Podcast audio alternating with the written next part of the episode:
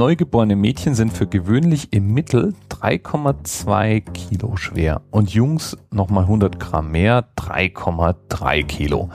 Das sind ganz schöne Brocken, die da auf die Welt kommen.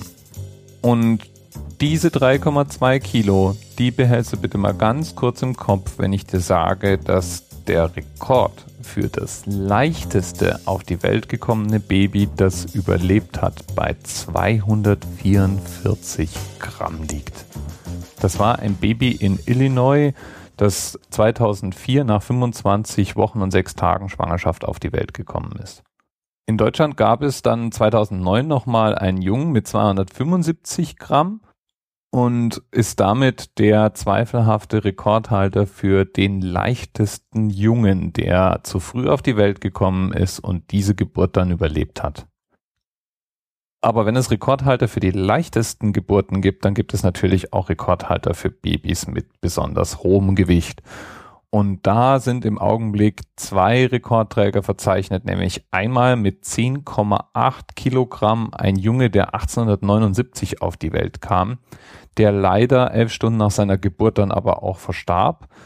Und mit 10,2 Kilo ein Baby, das in Italien das Licht der Welt erblickte und da auch erstmal gesund in seine Kindheit startete. Die älteste Mutter, die je ein gesundes Kind zur Welt gebracht hat, ist übrigens die Inderin Racho Devi Lohan. Die brachte ihr erstes Kind nämlich mit 70 zur Welt. Natürlich nach einer künstlichen Befruchtung, denn auf natürlichem Weg wäre das nach ihrer Menopause mit 50 Jahren eigentlich nicht mehr möglich gewesen. Und noch einen Rekord habe ich rund um das Thema Geburten, nämlich die Frau mit den meisten Kindern. Das ist eine Russin, die hat ihrem Mann in ihrem Leben immerhin 69 Kinder geschenkt. Diese unglaubliche Zahl ließ sich natürlich nur erreichen, weil sie bei ihren Schwangerschaften eben nicht immer nur ein Kind austrug, sondern Mehrlingsgeburte hatte. In insgesamt 27 Schwangerschaften bekam sie wahrscheinlich 16 mal Zwillinge, 7 mal Drillinge und 4 mal Vierlinge. Ich vermute, die Frau war irgendwann ganz schön routiniert in ihren Geburten.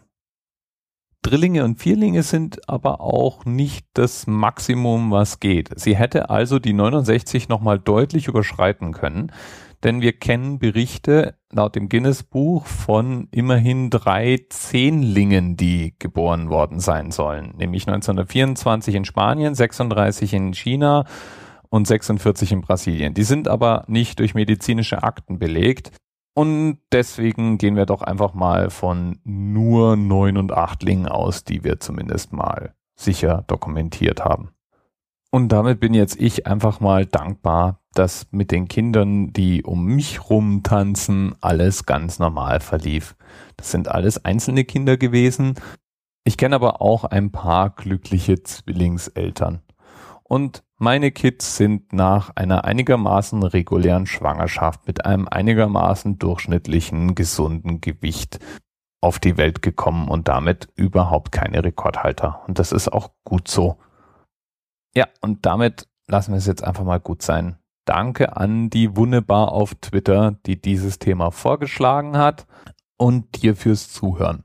Wenn du übrigens auch gerne mal Themenpate sein möchtest, also eine Zahl hast, die dir auf den Nägeln brennt und die du gerne im Anerzähler besprochen haben möchtest, dann geh doch auf die anerzählt.net Webseite, da gibt's ganz oben einen Link zu der Themenpatenliste und trag dich ein es gab schon mehrere wirklich richtig schöne Folgen im Anerzählt, die auf solche Vorschläge zurückgegangen sind. Die greife ich immer sehr gerne auf. Bis bald. TMRS 10, 9, 8. The experience of 47 individual medical officers. Was hier über die Geheimzahl der Illuminaten steht. Und die 23. Und die 5. Wieso die 5? Die 5 ist die Quersumme von der 23.